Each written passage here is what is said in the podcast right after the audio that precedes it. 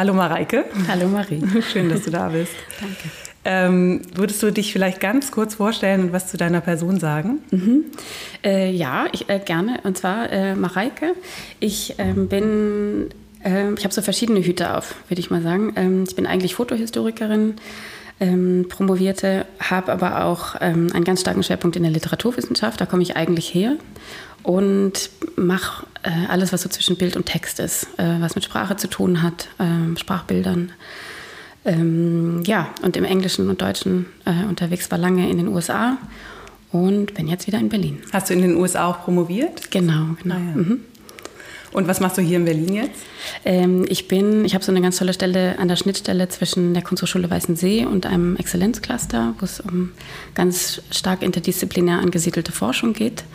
Und ich habe da eher so eine, ja, administrativ klingt vielleicht ein bisschen ähm, eigenartig, aber so eine, ja, so eine vermittelnde Rolle tatsächlich zwischen, zwischen Studierenden, der Forschung und der Lehre, dass sich das gegenseitig gut befruchtet. Genau, und wir kennen uns, weil wir in einem Forschungskreis zusammen sind, genau. äh, äh von Jörg Pet Petruschat. Mhm. Und äh, du hast neulich auch ein Panel moderiert, in dem mhm. ich war, genau, mhm. daher äh, genau. kennen wir uns. Genau, und wir haben uns ähm, heute verabredet. Um, wir haben so einen Arbeitstitel und ich bin jetzt gespannt, ob mhm. der Arbeitstitel der Endtitel wird. Das mhm. ist äh, sowieso, weil wir haben auch gerade vor der Aufnahme schon kurz darüber gesprochen, dass man nie weiß, wo so ein Gespräch dann landet. Genau. Der Arbeitstitel war eigentlich, oder das äh, Themenfeld war, dass wir gesagt haben, wir wollen uns über den Blick unterhalten. Mhm. mhm. Und ich habe aber so ein bisschen die Vermutung, dass wir uns heute nicht nur über den Blick, sondern mhm. auch über die Berührung und mhm. über nicht nur über das Auge, sondern auch über die Hand äh, unterhalten genau. werden, was daher kommt, dass ich deine Dissertation gelesen habe, beziehungsweise das Buch, das dann daraus geworden ist. Ne? Ja, genau. Ich habe die auf Englisch geschrieben eigentlich. Die waren noch viel umfangreicher. Da ging es noch viel mehr um, um Abi Warburg, um andere historische Zusammenhänge. Und ich musste es dann ein bisschen kürzen fürs deutsche Buch, ähm, weil ich dann ähm, eine Förderung bekommen hatte dafür und habe das selbst übersetzt, was auch eine eigenartige Erfahrung ist. und habe es ähm, ja so ein bisschen runtergebrochen nochmal und einfach ja verkürzt, ähm, dass es ein bisschen knackiger ist. Und ähm, ja. Genau, und das Buch heißt äh, ABC der Fotografie. Mhm, genau. Und warte mal, wo ist es rausgekommen? Beim König, äh, beim Walter, Walter König. König. Mhm, genau. Und es geht um, um, Fotobücher, also um genau um das Erlernen von Fotografie anhand des Buchs. So ein bisschen die Idee, genau. Genau, und ähm, da spielt die Hand nämlich eine große Rolle. Mhm. Das ist mir beim Lesen dann äh, erst mhm. aufgefallen und das war so ein Punkt, der mich total fasziniert hat. Mhm. Und deswegen mal, mal sehen, wo wir heute landen. Auge und genau. Hand. Genau. genau, du hast gerade so eine schöne Handbewegung gemacht. genau. Ich wollte auch gerade noch sagen, mir den, ich habe mir gerade den Witz verkniffen zu sagen, dass das Buch, glaube ich, vergriffen ist. Ja. Tatsächlich, ja.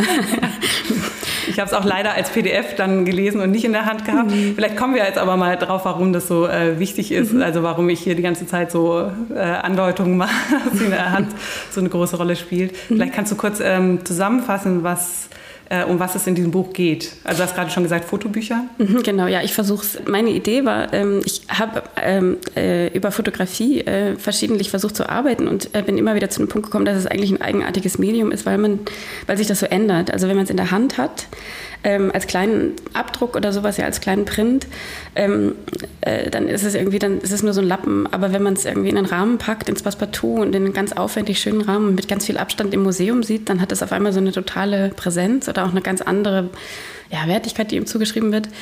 Und ich finde das spannend, dass Fotografie so wandelbar ist. Und dann habe ich irgendwann festgestellt, dass in den 20er Jahren äh, Fotobücher publiziert wurden, die ähm, so eine ganz eigene Argumentationsstruktur hatten, also die tatsächlich auf sich, auf das Bild fokussiert haben und da ähm, in der Anordnung der Bilder, also in der Sequenz, ähm, Geschichten erzählt haben oder einfach äh, die Bilder miteinander haben sprechen lassen. Also Geschichte meine ich jetzt nicht im, im wörtlichen Sinne, dass, dass da wirklich ein, ein, sprachliches Narrativ drunter liegt, sondern tatsächlich, und das fand ich ganz spannend, dass die Bilder in so eine Konstellation gebracht werden, in der Platz geschaffen wird, ähm, dass sie zwischeneinander kommunizieren können und dass eben auch dann die Erinnerungsbilder der Betrachterin oder des Betrachters mit hinzukommen. Also, dass man auch die, diese Sequenz aufbrechen kann, anders als in einem Museum vielleicht, ähm, weil man das Buch eben handelt, dass man hin und her blättern kann, dass man hinten anfangen kann. Viele Leute machen das bei, ja, bei Magazinen oder so, ja, dass sie hinten anfangen. Also es gibt so zwei Typen, glaube ich, die einen fangen vorne an, die anderen fangen hinten an. Was für ein Typ bist du? Ich fange hinten an. Ich auch.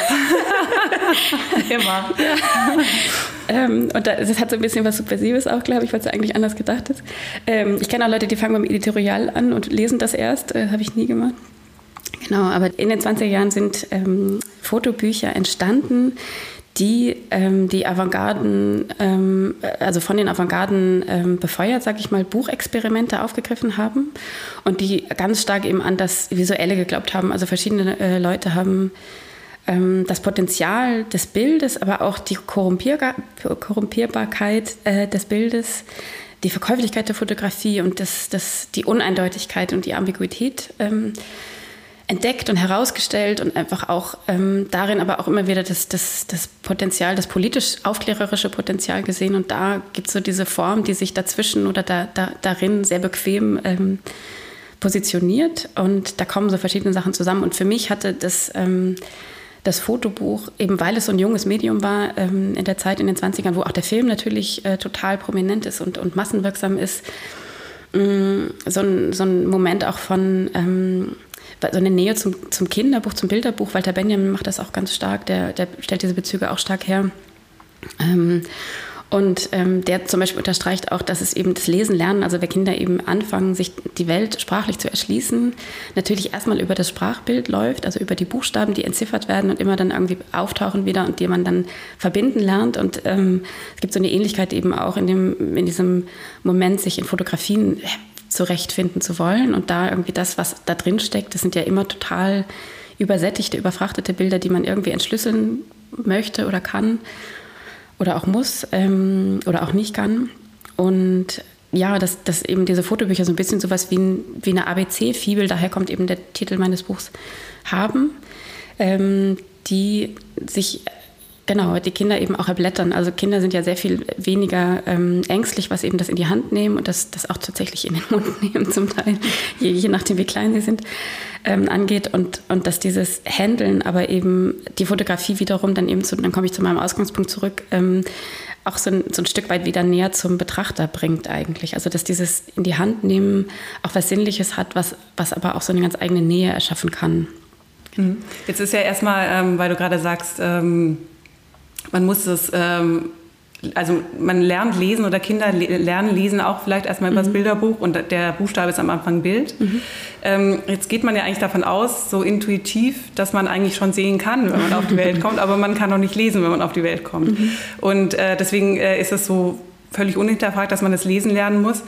Und dass man das sehen lernen muss, ist erstmal eine ungewöhnliche ähm, äh, Vorstellung. Du hast ein ganz schönes Rieke-Zitat in, deiner, mhm. in deinem Buch drin, mhm, mhm, das ich jetzt nicht, äh, nicht parat habe, aber er mhm. sagt irgendwie sowas wie, endlich, ich, ich bin gerade dabei, sehen zu lernen. Mhm, genau, genau. Äh, aus ähm, den Erinnerungen des Maite Laut, äh, Laut Brigge ist es, glaube ich. Mhm, genau. Äh, und wieso muss man denn erstmal sehen lernen? Wir können, wir können doch schon sehen. Ja, ähm, danke. Ja, das ist ähm, tatsächlich, äh, glaube ich, ist es äh, schon so, dass man das erstmal denkt. Äh, also ganz, ne, wenn Babys auf die Welt kommen, können sie erstmal noch nicht so viel sehen. Das bildet sich also auch erst raus. Aber klar, ich weiß schon, was du meinst. Und ich glaube auch, dass diese, diese Frage nach dem Fotografie ist eigentlich das Medium, was sich am schnellsten erschließt. Wenn man an, an abstrakte Kunst denkt oder sowas, denkt man erstmal, ja gut, das muss man vielleicht wirklich entschlüsseln lernen oder sowas, was da zu sehen ist. Weil es eben auch mit einer mit einer Überfrachtung oder mit einem mit einer Bedeutungsdimension versehen ist, die, die ne, jemand gemacht hat. Bei der Fotografie aber ist es natürlich eigentlich so, dass das etwas zeigt, wenn es jetzt nicht abstrakte Fotografie ist, äh, das, was wir kennen, ja, äh, oder die Welt irgendwie so, im Baum oder so, das kann man ja erkennen und das kann auch jedes Kind irgendwie schon sehen, das, da hast du natürlich genau recht ähm, wenn ich sage, dass man ähm, sehen lernen muss und was auch vielleicht Rilke mit seinem äh, Malte Laurits Brücke Zitat meint, wenn er sagt, ähm, ich fange gerade erst an, als erwachsener Mensch in Paris, in der, in der Stadt der Moderne, sich zu bewegen, dann heißt es, glaube ich, wirklich, dass diese also es hängt mit der Stadt zusammen, genau. Also diese, diese, diese vielen Dimensionen, die auf, diesen, auf den Menschen dort einströmen, also die Lautdimensionen, die visuellen Dimensionen, diese Beschleunigung, von der ganz stark die Rede ist am Anfang des 20. Jahrhunderts, die eigentlich schneller ist, als der Mensch das wahrnehmen kann, aufnehmen kann, der eigentlich noch ähm, sich erstmal daran auch annähern muss. Ähm, und diese, diese visuelle Beschleunigung, die auch damals äh, praktiziert und die auch, glaube ich, immer noch, also wenn wir jetzt irgendwie, ich bin auch, also wir sind, glaube ich, alle visuell übersättigt und da, daran eigentlich ähm, das meine ich damit, dass man sehen lernen muss, dass man tatsächlich eigentlich langsam lernen muss zu sehen. Also dieses sich einzulassen auf Bilder. Wir sind das so gewöhnt, ähm, schnell rechts oder links ähm, ne, auf dem Telefon oder die Sachen irgendwie schnell wegzuwischen oder ähm, ganz schnell zu, zu, wie wir denken, irgendwie Sachen zu prozessieren, wie man vielleicht sagen würde. Auch dass man, also wir verarbeiten aber, glaube ich, ganz wenig. Also wir nehmen unheimlich schnell wahr und das geht alles schnell rein, aber das, was wirklich verarbeitet wird, das wirklich mit sinnvollem Aufnehmen, ist ja ein Bruchteil davon. Also sonst wird das Gehirn natürlich auch völlig überfrachtet, aber ich, also ich meine eben dieses langsam sehen, dass man tatsächlich auch äh, lernen muss, um überhaupt irgendwie eine Bedeutung irgendwie aus diesem Gesehenen irgendwie finden zu können. Mhm. Und dann gibt es ja zwei Ebenen, die man unterscheiden muss. Also einerseits äh, spricht, spricht, man von dem Abgebildeten auf dem Foto, mhm. äh, dass man das vielleicht sehen lernen muss. Also wenn man jetzt Fotografie sehen lernen, also Fotografie, eine Alphabetisierung der äh, Fotografie mhm. nennt es, glaube ich, mhm. wenn die stattfindet.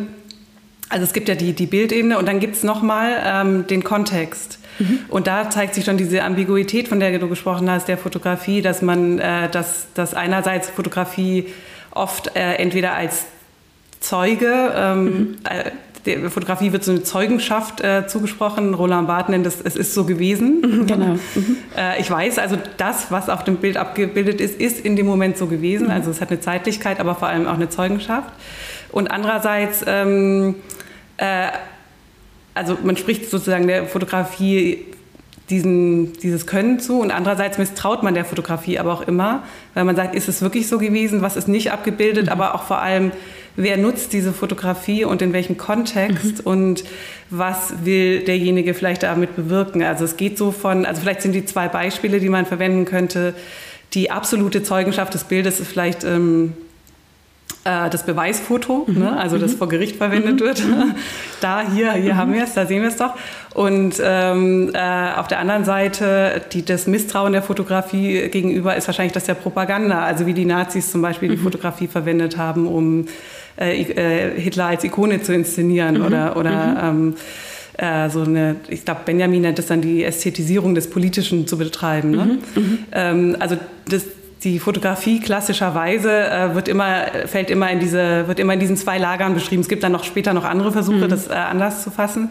Vielleicht kommen wir da auch noch drauf zu sprechen. Aber ähm, das ist äh, diese Ausgangsambiguität, ne, von der du gesprochen hast. Mhm. Und ähm, wenn man jetzt in dem Sinne, wie du ähm, das behandelst, das Sehen lernen will, dann, dann äh, oder das Sehen lernen von Fotografien, also Fotografien sehen lernen soll, dann geht es ja eigentlich darum, diesen Zeugencharakter, dem es ist so gewesen, erstmal zu misstrauen, oder? Und eher den Kontext ähm, mit einzubeziehen. Genau, also was, was ich tatsächlich, was ich eben gesagt habe, was mir eigentlich total wichtig ist, dass ähm, was ich unheimlich spannend finde an der Fotografie, ist das, was du eben so wunderbar gesagt hast, ist, es gibt ja einen Kontext. Also es ist eben nur ein Ausschnitt, den man zu sehen bekommt, der aber so stark an die vermeintliche Realität geknüpft ist, dass man dass eigentlich erstmal ähm, das gar nicht so auffällt, dass ja was fehlt oder dass es eben nur ein ganz bestimmter, also wenn es jetzt einen halben Meter weiter fotografiert wäre, dann wäre was anderes zu sehen. Dass, dass also genau das, dass das, ich glaube, Barth sagt es auch, also das es gibt halt dieses Schweigen. Es gibt, also das, das Foto kann ja nicht sagen, ähm, weiter links wäre aber noch das Interessante gewesen oder das war eine halbe Stunde zu spät oder so. Ja, also es gibt ja so eine ganz starke Zeitlichkeit auch in der Fotografie und all das ist aber nicht Teil der Information, die man bekommt. Ähm, und das, was mich eben so fasziniert, ist eigentlich, dass ich glaube, jedes Bild hat irgendwie die Kraft, mit anderen Bildern in, in, in Dialog zu treten und irgendwie zu kommunizieren. Und das finde ich aber bei der Fotografie, glaube ich, besonders stark. Also weil sie eben so ein eigenartiges, reiches und gleichzeitig auch irgendwie so armes Medium, also so, also das, vielleicht sind das komische Begriffe gerade, aber diese, das, was ich als, als also was, ähm, Barth und ich glaube auch Susan Son, also als Surplus bezeichnet, also als Überschuss eigentlich mhm. an, an, an etwas, was da ist, aber was ganz starke Interpretationsarbeit eigentlich bedarf. Und ähm, für mich ist es wirklich so, dass da, dass da immer so, so, so Funken überspringen zwischen verschiedenen Bildern und dass das aber auch etwas ist, was man gar nicht so schnell fassen kann eigentlich. Du ähm, bringst ja auch das Beispiel in, äh, in, in deinem Buch, ähm, von was ja auch sehr stark in den 20er Jahren dann aufkommt, ist einfach das Bild in der Zeitung. Ne? Mhm. Und da stehen dann auf einer Zeitungsseite ganz viele Bilder nebeneinander mhm. und die ähm, sind natürlich verschiedenen Artikeln zugeordnet. Aber erstens macht das Bild was mit dem Text und mhm. dann machen die Bilder auch was untereinander und äh, der Text oder vielleicht die ganze Zeitungsseite ist ja auch wieder ein Bild. Das äh, mhm. vergisst man manchmal, aber die berühmteste deutsche Zeitung hat das ja sogar im Namen, ne, die Bildzeitung, mhm. weil man, ähm, weil die natürlich erstmal als Bild, als Cover zu einem spricht, lies mich und äh, mhm. mit diesen großen Überschriften und so. Mhm. Also ähm, das Bild ist nicht nur das Foto selber, sondern ähm, die Fotos oder die, die Bilder und der Text zusammen ergeben dann nochmal ein Gesamtbild. Genau, genau. Und das ist tatsächlich auch was, was, was eigentlich erst in der letzten Zeit so ein bisschen in den, in den Blick gerückt ist. wieder beim Blick. Also dieses, äh, äh, auch in der Fotoforschung war ganz lange eigentlich nur das Bild selbst Gegenstand der Betrachtung. Also dass tatsächlich dann auch Bilder aus Fotobüchern abgedruckt. Also man, man hat über Fotobücher gesprochen, aber man hat eigentlich nur das Bild reproduziert, das fotografische Bild, was auf der Seite war und nicht die ganze Seite. Und das finde ich interessant, weil das da erst, also so, so wirklich diesen, diesen Schritt zurück zu machen, so das ist, das Bild sitzt aber ja irgendwo und wird auch grafisch durch die Seitenzahl oder durch den Text oder was auch immer irgendwie noch anders gehalten. Also das, das sind ja alles die Rahmungsbedingungen für das, was ich dann irgendwie sehe. Das ähm, nennst du beredtes Schweigen. Das fand ich ganz toll. ja, ähm, das weiß ich schon gar nicht mehr. Ja, ja dass, dass, sozusagen die Bildunterschrift und das Bild zusammen, mhm. also da, dass man da diese Schweigen da ganz deutlich hat, dass das Bild gegenüber dem Text äh, schweigt und mhm. aber de, der Text, die Bildunterschrift, aber auch die Seitenzahl, also mhm. du, du äh, sprichst wirklich über, über alle visuellen und textlichen Elemente, dass die zusammen miteinander sprechen und äh, mhm. da ähm, formulierst du das eben als beredtes Schweigen. Ja. Gefallen. Ja, ja, danke. Genau, ich finde tatsächlich, ich weiß nicht, wie es dir geht, aber ich finde, das ist so ein bisschen das, was, also apropos sehen lernen, das ist, ich habe ja Kunstgeschichte studiert auch und ich habe gelernt, ähm, dass man eben nochmal neu Sachen auch sehen lernen muss ähm, und, und dass man eben, ähm, wenn man eine Sprache dafür findet, das auch äh, eigentlich hilft. Also erst dann sieht man die Sachen. Also wenn man, wenn man einmal darauf gestoßen wird, dass da eben, dass diese Elemente überhaupt existieren, dann fängt man sie ja an zu sehen. Also dieses, dass dann irgendwie die Bildunterschrift irgendwie auch verschieden lang ist oder sowas oder dass es da einen bestimmten Rhythmus gibt vielleicht oder sowas, der sich daraus auch ergibt oder so. Das, ähm, das fand ich eigentlich immer ganz interessant. Äh, dieses ähm, ja, ich, ich habe das so, das, das, dieses, dieses Wegzoomen. Also wenn man eigentlich sonst denkt, man ist, man weiß eigentlich, wovon man redet, aber dann geht man so einen Schritt weg und merkt irgendwie so, aber da ist noch was anderes, was irgendwie drumherum ist. Da klebt noch was dran oder da gibt es noch so, ja, so andere Elemente, die auch irgendwie, die das überhaupt, überhaupt aufmachen, irgendwie das Sehen. Genau. genau. und das gilt natürlich für Bücher und, äh, und aber auch bei Kunst gilt das einfach mhm. für den Kontext. Ne? Mhm. Also wenn man, mhm. äh, das berühmteste Beispiel ist wahrscheinlich die Mona Lisa, wenn man im Louvre ist, dann, äh, man hat die Mona Lisa wahrscheinlich tausendmal äh, besser gesehen. Mhm. In, der, in jeder Reproduktion äh, bringt sie einem eigentlich auf der Bildebene näher. Und mhm. was man vor allem sieht, ist nämlich, dass, dass da so viele Menschen um äh, sich um dieses Bild gruppieren und versuchen, es, ähm, äh, es zu betrachten. Und vielleicht sieht man sogar eher auf dem iPad äh, desjenigen äh vor einem, der gerade versucht, ein Foto davon zu machen. genau. Ja. ja, ja, es ist ja unheimlich klein auch. Ne? Also das, das finde ich auch so lustig. Also diese komischen, genau, man hat eben ein Bild im Kopf und das hat aber eine ganz andere Größe eigentlich als das originale äh, Dings, ja, ja, was man dann in die Hand nehmen könnte, wenn man es könnte. Genau, und jetzt ähm, sagst, äh, jetzt haben wir sozusagen, also es gibt die Bildebene, dann gibt es das Bild nochmal auf der Seite und dann, ähm, äh, also da zieht man den Rahmen dann ein bisschen größer und dann mhm. gibt es ja aber auch noch die nächste Ebene, die du auch noch mit reinbringst in deiner Untersuchung. Das ist dann die, die ähm, Zeitebene und eine haptische Ebene, weil du mhm. dann äh, in einem Buch erstmal hat das Buch, äh, also man tritt zurück, man sieht die Seite und dann mhm. äh, sieht man aber auch den Objektcharakter des Buches. Mhm. Man hält es in der Hand und dann sind da aber in einem Buch immer zwei Seiten nebeneinander. Mhm. Und jetzt sprichst du davon, dass, dass da ein Dialog passiert natürlich zwischen den Bildern, also die machen was miteinander und mhm. dass der aber so wichtig ist, weil der Blick hin und her springt. Und ähm, da legst du den Fokus sehr auf, den, auf die Hin- und Herbewegung einerseits und dann aber auch die Brüche, die entstehen zwischen den Bildern. Mhm. Das scheint dir ganz, äh, ein ganz zentraler Punkt zu sein. Ne? Mhm. Ja, genau. Also was, ja, das ist schön, das ist interessant, das nochmal von dir zu hören, so wie du, wie du es gelesen hast oder so wie du es, genau. Weil ich ähm, tatsächlich das ähm, Buch, so wie du es jetzt gesagt hast, ähm, hatte ich einfach auch nochmal ähm, die Möglichkeit, einfach ein Buch, was, wenn man das, dieses Wort Buch hört, was man dann eben eigentlich im Kopf hat, ist ja eigentlich ein Buch, was, was ähm, vor allem Text enthält. Und ein, ein Buch, was Text enthält, ist natürlich, liest man ganz anders als ein Buch, was Bilder enthält. Und dieses, ähm, diese Zeitebene bei einem Text ähm, basierten Buch ist natürlich eine, wo, wo eben, also das liest man ja eigentlich linear, ja? also man, man folgt eben den, den Sätzen und abstrahiert aber dann natürlich sofort. Und, und es entstehen Bilder im Kopf, die eben nicht auf der Seite sind, aber durch die Wörter irgendwie hervorgerufen werden. Und bei einem Bilderbuch ist es ja so, dass, dass diese Bilder fixiert sind und dass man eben da auch zurückgehen kann, was man natürlich auch kann, wenn man Textbilder hat, dass man eben an die Stelle guckt und dann stehen die auch wieder im Kopf.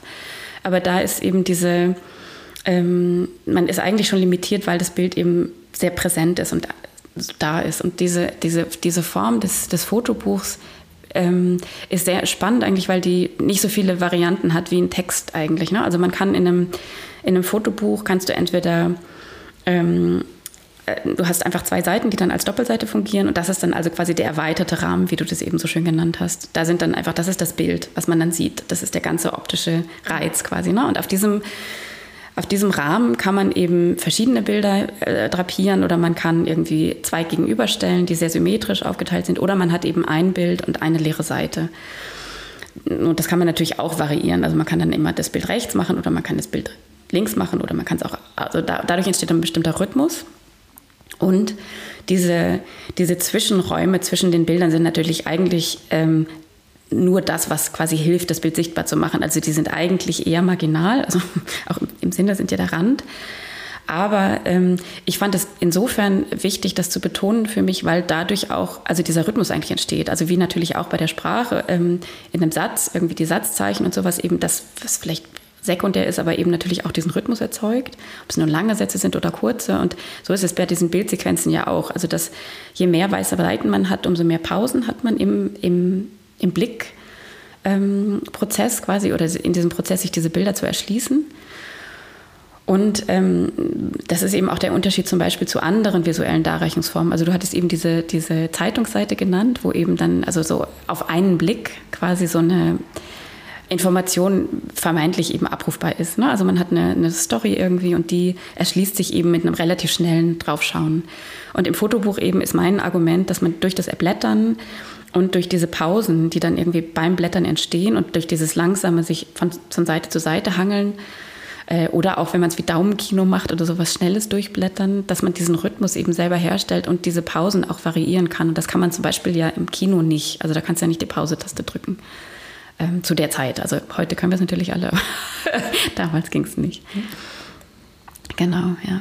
Und dann, äh, der, äh, was ist der Lerneffekt jetzt? Sozusagen. Also weil, ja. weil du ähm, die, die Alphabetisierung, die da stattfindet, oder das Sehen, Lernen, mhm. ist das eine, ähm, verstehe ich das richtig, dass das eine, mh, mm, dass die genau auf die Kontextualisierung von Bildern hinweisen will? Also ähm, dass der Betrachter lernt, dass Bilder in verschiedenen Kontexten und in verschiedenen Kombinationen verschiedene Dinge mit einem machen?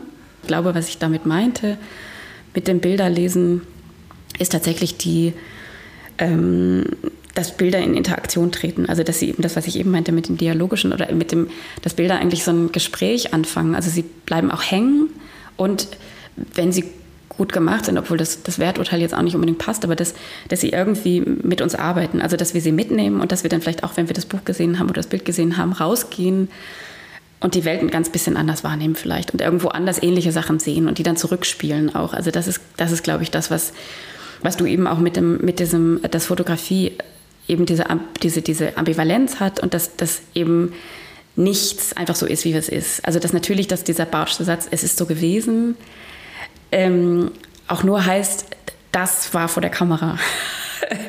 und dass das eben tatsächlich ein, großer Schritt ist, das zu, zu ähm, akzeptieren. Dass es sehr viel und sehr wenig gleichzeitig zeigt und dass man damit ja. aber auch eben in diesen Prozess des Bildermachens eigentlich einsteigt und dass die Bilder als als gemacht versteht und nicht als Wahrheit oder so. Ja. Ja, also ich glaube, dass äh, also Roland Barth bringt ja noch eine andere Ebene mit mhm. rein dann. Also er sagt natürlich, ein Bild hat immer, das ist, ist so gewesen. Und aber für ihn ist, glaube ich, die eigentliche Zeit des Bildes nicht die Vergangenheit, sondern mhm. das Futur 2. Mhm. mhm. Ähm, also dass er, ich glaube, an das Bild, an dem er das festmacht, ist das Bild äh, von einem, das, den Namen habe ich gerade nicht parat, aber von einem Verurteilten in der Zelle, mhm. äh, Gefängniszelle, bevor er hingerichtet mhm. wird. Und Bart ist erschüttert, weil er sich das Bild anguckt und sagt, in dem Moment hat dieser Mensch seinen Tod noch vor sich. Mhm. Und ich sehe jetzt aber den in die Vergangenheit und mhm. sehe sein Futur 2. Also mhm. äh, äh, eigentlich ist es genau diese Spanne, die, die dann die Stärke und auch diese Erschütterung, die mhm. ähm, Bart bei Bildern empfindet, mhm. ausmacht oder ausmachen kann. Also die, ähm, was diesen simplen Zeugencharakter schon mal so ein bisschen auflöst oder in so eine Spannung bringt. Ne? Mhm. Also da ist es, es reicht nicht zu sagen, eine Fotografie bildet was ab, was in der, äh, der Welt so gewesen ist. Ähm, und weil du jetzt gerade davon gesprochen hast, was, dass das Bild ja weiter wirkt, also man betrachtet ein Bild und geht dann in die Welt und sieht vielleicht in was äh, anders. Da äh, würde ich sagen, dass das lässt mich daran denken, dass die Kaja Silverman äh, mhm. ähm, in die, die Fotografie als Analogie be begreift, also nicht als ähm, ähm, also ein Bild äh, äh, jetzt habe ich es ich habe auf Englisch gelesen, deswegen suche ich gerade nach dem deutschen Wort. Also deckt etwas auf und mhm. bildet nicht irgendwas ab. Mhm. Also nicht, dass es ist so gewesen, mhm. sondern ähm, hier ist was, das ist wie was anderes. Also jede Fotografie ist eine Analogie. Äh, aber eine Analogie von Weltstruktur eigentlich. Mhm. Also ähm, und die Welt entwickelt sich in einem Foto und aber für sie ist die, das Foto nicht in der Dunkelkammer zu Ende entwickelt, wenn wir diesen altmodischen Begriff der Analogie, analogen Fotografie nochmal ja. aufnehmen wollen, sondern es entwickelt sich weiter. Das heißt, auch digitale Bilder, Bilder würden sich demnach äh, die ganze Zeit beständig weiterentwickeln. Und zwar in dem Moment, wo was weiter damit passiert. Ne? Also wenn dein, wenn dein Sehen und dein Empfinden von der Welt verändert wurde durch eine Fotografie, dann ist das immer noch Teil des Entwicklungsprozesses des Bildes. Und sie, sie, sie kippt da so ein bisschen ins ähm, Ontologische, äh, dass die Welt gesehen werden will oder sich aber auch äh, aufdeckt in, in der Fotografie. Das lasse ich jetzt mal alles aus. Aber mhm. das, äh, äh der wesentliche Punkt hier ist vielleicht dieses, dieses Weiterwirken des Bildes. Und äh, dann wäre die Alphabetisierung oder die, die, das Sehen lernen, sich dessen bewusst zu sein. Ne? Mhm. Also dass Bilder was mit einem machen. Mhm. Ähm, ich glaube, der ähm, genau Werner Kröberil, äh, das ist so ein, ein Medien, nicht Medienwissenschaftler, ich glaube, der hat zu ähm, Marketing geforscht oder vielleicht auch Marketing betrieben, ich weiß es gar nicht so genau, aber ich kenne nur seine Zitate. Das heißt, Bilder sind schnelle Schüsse ins Gehirn. Mhm. Ähm, also was Werbung kann, mhm. also was auch Propaganda kann und wie mhm. viel stärker so ein Bild ist eigentlich als ein Wort, obwohl die Psychoanalyse da äh, stark widersprechen würde, dass Sätze genauso äh, mit einem äh, bei einem bleiben können, einen mhm. beeinflussen können. Aber dieses ähm, ein Bild ist ein Schuss ins Gehirn und das macht was mit dir und danach siehst du die Welt anders. Und wenn mhm. man äh, dessen, das kann man äh, natürlich ähm, begreifen lernen oder sehen lernen oder diesen Effekt, ähm, das, was Bilder mit einem machen können, muss man vielleicht äh, lernen, um sich sozusagen emanzipiert äh, in der Welt zu bewegen. Mhm. Also das, das ginge wahrscheinlich in die Richtung der, ähm, deiner These, ne? dass, man, dass man sehen lernen muss Genau, ja, ja, genau. Also ganz, ganz toll finde ich diesen, diesen, diese Idee vom, vom, vom Weiterentwickeln. Also so, tatsächlich, die Dunkelkammer ist ja leider schon irgendwie sehr weit weg, aber ähm, ja, ich glaube auch, dass, dass diese, diese Frage nach dem, was machen Bilder mit uns, ähm, in der Zeit jedenfalls auch ganz stark im Raum stand. Und dieses, was ich eben versucht habe irgendwie zu skizzieren, also dieses auch ähm, demokratische Potenzial ganz stark irgendwie in der Luft hing. Also das ist tatsächlich, also Moholi Notch ist ja jemand, der so total äh, technophil war und der so absolut, also ein absoluter Optimist war, was das alles angeht und der gesagt hat, so das ist, ähm, das wird alles besser und das wird irgendwie die Hygiene des Optischen, so hat er das genannt, ja, das wird, äh, das, das wird die Menschheit endlich ähm, befreien von diesen äh, ganzen ähm, Sachen, die jetzt einfach noch alle schief laufen und so und ähm, das, ja, ich finde das interessant, weil das tatsächlich genau, also dieser, dieser, dieses Zitat von den Schüssen ins Gehirn, ähm, da kann ich unheimlich viel mit anfangen, weil ich ähm, gerade äh, auch diese Gewalt, die Bilder haben, ähm, also Sprache natürlich auch, aber bei mir ist es schon auch so, dass, dass, ähm, dass das so ein, dass Bilder nochmal eine ganz andere ähm, Wirksamkeit haben, weil sie eben auch so ein, ähm, sich so fest greifen irgendwie im Hirn. Ne? Ich glaube, mit der Psychoanalyse ist das nur ein ganz kurzer Exkurs, den ich vielleicht dann rausschneide, mal sehen. es gibt also ein Buch von Genevieve Morel, Das Gesetz der Mutter. Mhm. Äh, und da, da, spricht sie von den Sätzen, die, mit denen man aufwächst, die mhm. man dann so verinnerlicht. Mhm. Ähm, sie macht das immer so und so. Äh, also Sätze, die, ähm, die zu einem gesagt werden als kleines Kind schon, die mhm. nachwirken und die einen im, im Erwachsenenleben noch mhm. beeinflussen und eigentlich wie so eine Über-Ich-Funktion vielleicht sogar ähm, annehmen können. Mhm. Und die sind natürlich eh ähnlich wirksam dann oder eben sitzen ähnlich tief wie Bilder. Damit sind aber ähm, ganz andere Sätze gemeint als jetzt der Satz auf der die, Über, äh, die Überschrift in der Zeitung oder sowas. Mhm. Äh, und ähm, aber was du gerade gesagt hast mit, du hast darauf hingewiesen, dass es natürlich ähm, sehr zeitlich eingebunden war oder du hast gerade von dieser Euphorie von ähm, äh, Euphorie oder auch Kritik in, der Zeit, in einer mhm. ganz bestimmten Zeit gesprochen. Mhm. und dem demokratischen Potenzial von Bildern, aber auch der warnende Finger, dass man eben manipuliert werden kann durch, ähm, durch Bilder.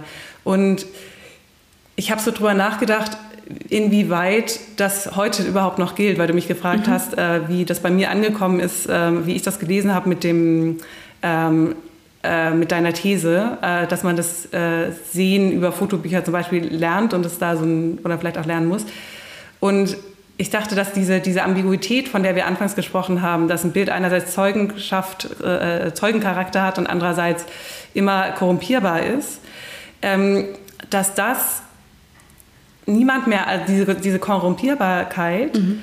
Äh, habe ich das Gefühl, die zweifelt niemand mehr an. Mhm. Mhm. Die, äh, die, zweifeln auch die Jüngsten, also zweifeln auch die Teenies nicht an. Ne? Mhm. Also jeder weiß, also ich glaube, der mhm. Lerneffekt, äh, von dem du sprichst, der in der Zeit ähm, gefordert wird oder die, ähm, wo, wo es eine Forderung gibt, dass die Menschen sehen lernen müssen, ich habe das Gefühl, das ist, das ist passiert mhm. und alle wissen, dass Bilder fake sind. Das Interessante jetzt ist, finde mhm. ich, äh, was hat sich dann geändert? Und ähm, ist es jetzt so, dass wir, dass wir den emanzipierten Betrachter haben, der, ähm, der das, das gefälschte, manipulierte Bild ablehnt? Oder ist es nicht eher so, dass sich äh, irgendwie alle daran gewöhnt haben, dass Bilder eben fake sind und Bilder aber jetzt eine ganz andere Rückwirkung aufs Leben haben, die vielleicht das Leben erst, ähm, also dass die vielleicht die Realität dem Fake-Charakter der Bilder angleichen. Und dass das nicht mehr die entscheidende Frage ist, kann ich das Bild lesen oder nicht, mhm. sondern was passiert als nächstes. Mhm. Ich kann gleich, also es gibt so einen Artikel von ähm, Gia Tolentino in, in, im New Yorker, ich glaube, das war anderthalb Jahren rausgekommen und der heißt äh, The Age of Instagram Face. Mhm. Und da spricht sie über Schönheitsoperationen mhm. und ähm, aber jetzt nicht so kulturpessimistisch wie, also das ist ja schon seit äh, vielen, vielen Jahren in den Medien, die Jugend lässt sich schönheitsoperieren und alles ist so schlimm. Das ist nicht das, was sie daran interessiert, sondern sie, sie meint, in, innerhalb dessen hat sich was geändert. Früher hat man Schönheitsoperationen vertuscht und davor gewarnt und mittlerweile ähm, ähm, ist es so, dass die meisten Kunden äh, von mit Instagram-Filter, also eigentlich äh, ihre These ist, glaube ich, so ein bisschen, wenn ich es richtig verstehe, dass die Operation auf Instagram schon anfängt und zwar über Facefilter. Dass du auf Instagram schon äh, guckst, was für ein Gesicht du haben willst und du willst das vielleicht auch anderen Gesichtern angleichen und dann kommen die Kunden tatsächlich zu den ähm, äh, Schönheitschirurgen und sagen, ich will so aussehen und aber das Interessante ist, die Schönheitschirurgen selber verwenden gar keine ähm, medizinische Software mehr, sondern Instagram Face Filter. Ach krass. Äh, das ist sozusagen schon der Standard geworden. Und, ähm, und der nächste interessante Effekt ist, dass niemand mehr versucht, es zu vertuschen, sondern dann wird beim, äh, beim Schönheitschirurgen werden dann Selfies gemacht mhm. und die sind selber auf Instagram. Das wird also mhm. total gefeiert. Also es gibt nicht mehr Fake, ja, Manipulation, ja. Es ist jedem bewusst, mhm. aber es ist nicht so, dass, äh, dass es irgendwie ähm, kritisch gesehen werden würde. Im Gegenteil, es gibt eine totale Affirmation dessen. Mhm. Also das heißt, was du gerade geschrieben hast, äh, beschrieben hast von, äh, wie spricht man denn aus? Moholinatsch, ne? Ja, ja, ich weiß es auch nicht. Man, man, okay, niemand, niemand, weiß, wie man aus, wieso kann man einen Namen haben? Moholi. genau. Ja, der Name, von dem niemand weiß, wie man ihn ausspricht, aber alle wissen, dass man es nicht Moholinagi ausspricht. also, ich sag mal Moholinatsch. äh, sozusagen, jetzt wird alles besser hat sich dann ja eingelöst und nicht eingelöst. Also alle wissen Bescheid, aber es ist äh, bestimmt nicht das, was er im Sinn hatte. Ne? Mhm, genau, ja, ja. Ja, total spannend. Also ich meine, ich, ich weiß, also ich bin auch so selbstkritisch, dass ich sage, ich weiß gar nicht, ob das für damals überhaupt auch zutrifft. Also ob dieses, ob dieser, äh, das, was ich da beschrieben habe, ob die wirklich damals, also ne, ob das damals so ein, äh, so ein, so ein Programm war, was irgendwie jetzt, ob, wie, wie naiv damals irgendwie jemand überhaupt an diese, an diese Fotografie rangegangen ist, das weiß ich gar nicht. Und ich glaube, ich würde eigentlich fast unterstellen, das ist so ein bisschen, das war auch ein bisschen sehr pädagogisch gedacht. ähm, und eigentlich geht es mir auch eher um das Medium. Also so ein bisschen so dieses, okay, das ist irgendwie, dass man daran was lernen soll. Ich glaube, es ist vor allem was ich daran spannend finde, ist, dass es eine totale Popularität hatte damals. Also, dass das wirklich so aus dem Nichts eigentlich, es gab einfach dieses Medium vorher nicht. Dass das ähm, im, das Medium äh, Fotobuch. Fotobuch, du? genau, genau. Also Fotografie gab es ja schon lange, ähm, aber diese, diese, diese Form eben Buch und, und, und Fotografie zusammenzubringen, fand ich total interessant. Und es wäre natürlich aber die Frage, was gäbe es da für, für, also es gibt ja immer noch Fotobücher, aber gibt es da auch irgendwie eine zeitgenössische Ebene. Und was ich total interessant finde, ist natürlich genau diese Sache, wie du sagst. Also dieses, ich habe zwei Nichten, die sind 13 und 15, also voll in dem TikTok- und Instagram-Alter. Und ähm, das, was ich da total spannend ist, die, die Schnelligkeit, also dieses tatsächlich, ähm, dass die, also diese gleiche Nervosität, die, die ich auch habe, wenn mich jemand vielleicht nicht mag oder so, ja, also diese, diese Unsicherheit, diese Fragen, die ich mir dann stelle, irgendwie, ja, jetzt hat jemand auf meine E-Mail nicht geantwortet oder so, vielleicht ist, ist da irgendwie, war irgendwas in meiner E-Mail falsch oder so und dann kommt nach zwei Wochen eine Antwort, nee, nee, ich war nur viel beschäftigt. Äh, haben die aber mit drei Sekunden. Also wenn nach drei Sekunden jemand, das Foto geliked, geliked hat, sind die total nervös und gucken nochmal, ob sie nochmal ein Herzchen setzen können irgendwo ja. oder so. Und das finde ich total interessant. Also dass diese, die Frage der, der Beschleunigung in diesem Bilder produzieren, also genau, ich würde das absolut unterschreiben, was du gesagt hast, das ist jedem klar, dass das fake und produziert und wir, wir sind alle fantastisch gut darin, ähm, Produzenten dieser Bildwelt zu sein, äh, Konsumenten ja sowieso und wissen aber durch dieses Produzieren auch, wie diese Bilder entstehen und sind gar nicht mehr so käuflich. Auf der anderen Seite, das, was du eben gemeint hast mit der Werbung auch, ich glaube, da ist total viel dran und ich glaube, ehrlich gesagt, jetzt ist das wieder so ein 180 Grad. Ich glaube, man muss es immer wieder lernen. Also endlich ist es irgendwie, das ist so ein bisschen auch meine These eigentlich, selbst wenn ich sage, irgendwie man lernt, das, das ist aber nicht etwas, was man dann kann. Also es ist anders als beim Lesen. Wenn man, also beim, beim Lesen von Text. Wenn man das gelernt hat, dann, dann kann man lesen. Aber wenn man bei Bildern muss man es immer wieder machen. Also diese Leistung hört eigentlich nicht auf. Dieses tatsächlich immer wieder sich auch klar machen, ähm, was das für, für, für, für einen Effekt hat eigentlich. Und ich glaube, da ist Instagram ein super Beispiel, weil das eben total, also wenn es um Körperbilder geht oder um Schönheitsideale oder sowas, das,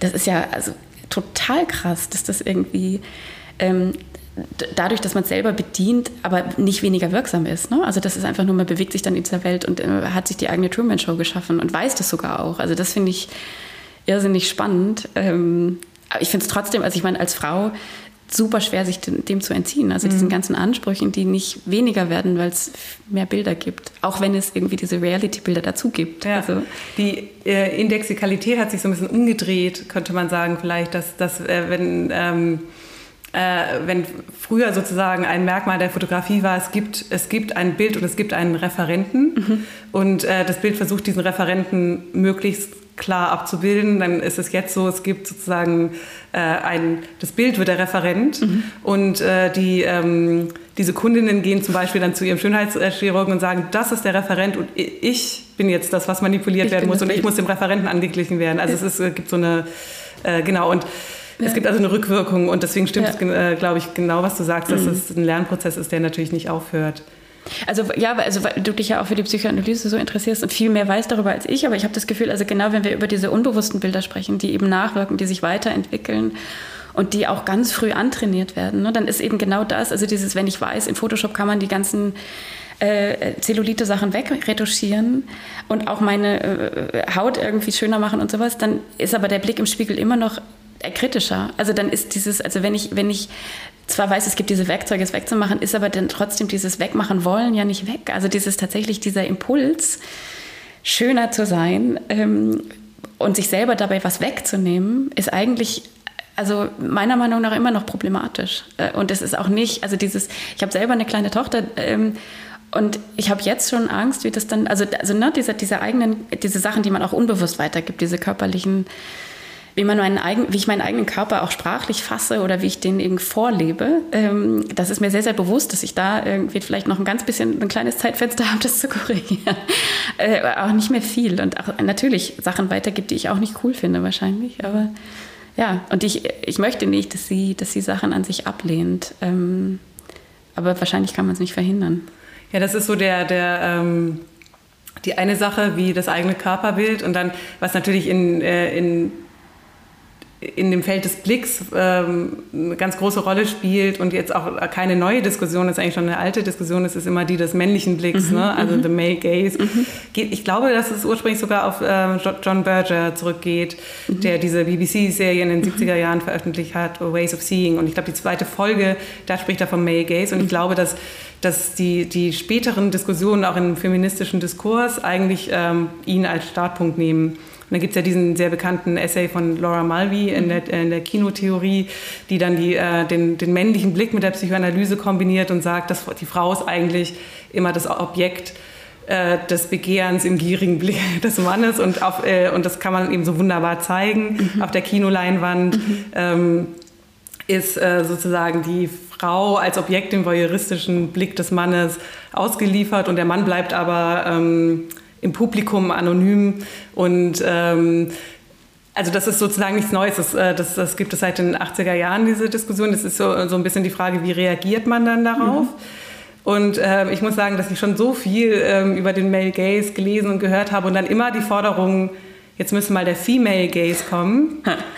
Und ich irgendwie immer noch nicht richtig weiß, was der Female Gaze eigentlich sein soll. Mhm. Und ähm, alle Beispiele, die ich dafür gekriegt habe, ähm, unüberzeugend finde oder unsinnlich finde. Mhm. Also ich weiß, dass mhm. Laura Mulvey ja dann selber ähm, äh, angefangen hat, Filme zu drehen und versucht, äh, zu versuchen, den, den, diesen vorstrukturierten männlichen, heterosexuellen, objektivierenden Blick des mhm. ähm, äh, nicht zu reproduzieren und hat dann so Sachen gemacht wie so zirkuläre Kamerafahrten und um das Weibliche zu symbolisieren und ähm, alles, alles gute Versuche, aber es hat, ähm, ich weiß erstens nicht, ob das der Female Gaze ist und zweitens ähm, äh, fällt da irgendwie bleibt es so sehr in diesem Binären dann hängen. Mhm. Ne? Also es gibt dann Male Gaze, jetzt müssen wir einen Female Gaze genau. einführen. Und was ist der Female Gaze? Irgendwie, und dann, das bleibt, das bleibt so sehr, sehr starr. Ja. Mm, und ähm, und das hängt ja natürlich alles zusammen, dass sich, äh, was du gerade beschreibst von deinen Nichten auf Instagram, dass äh, das, was man da auf sich spürt, ist der Blick. Mhm. Natürlich jetzt, äh, das kann ganz konkret der Blick des Klassenkameraden sein, den man heiß findet, aber es kann auch, es ist wahrscheinlich immer eher der, der Blick, der eigentlich gar keinen, ähm, keinen Sehenden hat. Ne? Also der äh, Blick ohne Träger, der, der mhm. auf einen fällt. Und das ist aber natürlich schon der ähm, jetzt im, im Burgerschen oder Malvischen Sinne ist es ganz klar der heterosexuelle männliche Blick, der mhm. da auf einen mhm. fällt. Ja. Mhm.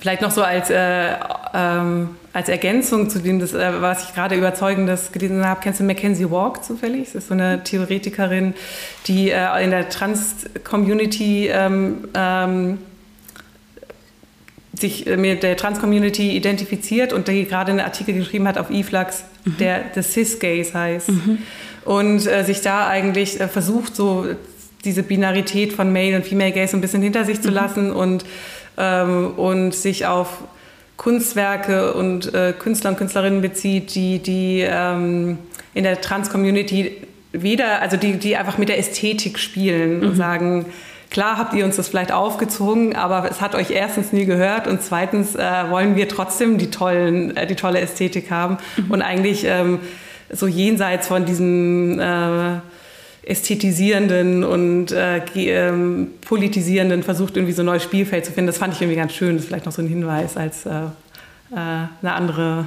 äh, und versucht daraus auszubrechen aus diesem Deadlock. Mhm. Ja, finde ich total schön. Also weil ich gerade auch, äh, genau, also dieser, natürlich, wenn man irgendwie über Fotografie arbeitet, dann, dann kommt es natürlich immer wieder auch diese Frage. Und ich habe auch über, über Fotografinnen ähm, äh, Vorträge gehalten oder, oder Texte geschrieben oder sowas. Und dann kommt natürlich dann irgendwann, hatte ich mal über, über, über Jitka Hanslover, die ich, die ich sehr schätze, ähm, äh, so einen Mini-Vortrag da gehalten. Und dann, dann kam die, dann, da hatte ich die These so ein bisschen, ja, äh, vielleicht ohne nachzudenken in den Raum gestellt, dass ich finde, dass sie einen ganz besonderen Blick hat eben auf ihre weiblichen ähm, ihr gegenüber, was ich was irgendwie respektvoll fand und irgendwo, wo ich, wo ich so gesagt habe, so, so flapsig irgendwie so, ja gut, also ich finde irgendwie, man merkt, dass das, dass sie als Fotografin irgendwie hinter der Kamera ist und dann hat eben ein Professor dann gesagt, ja, so Quatsch.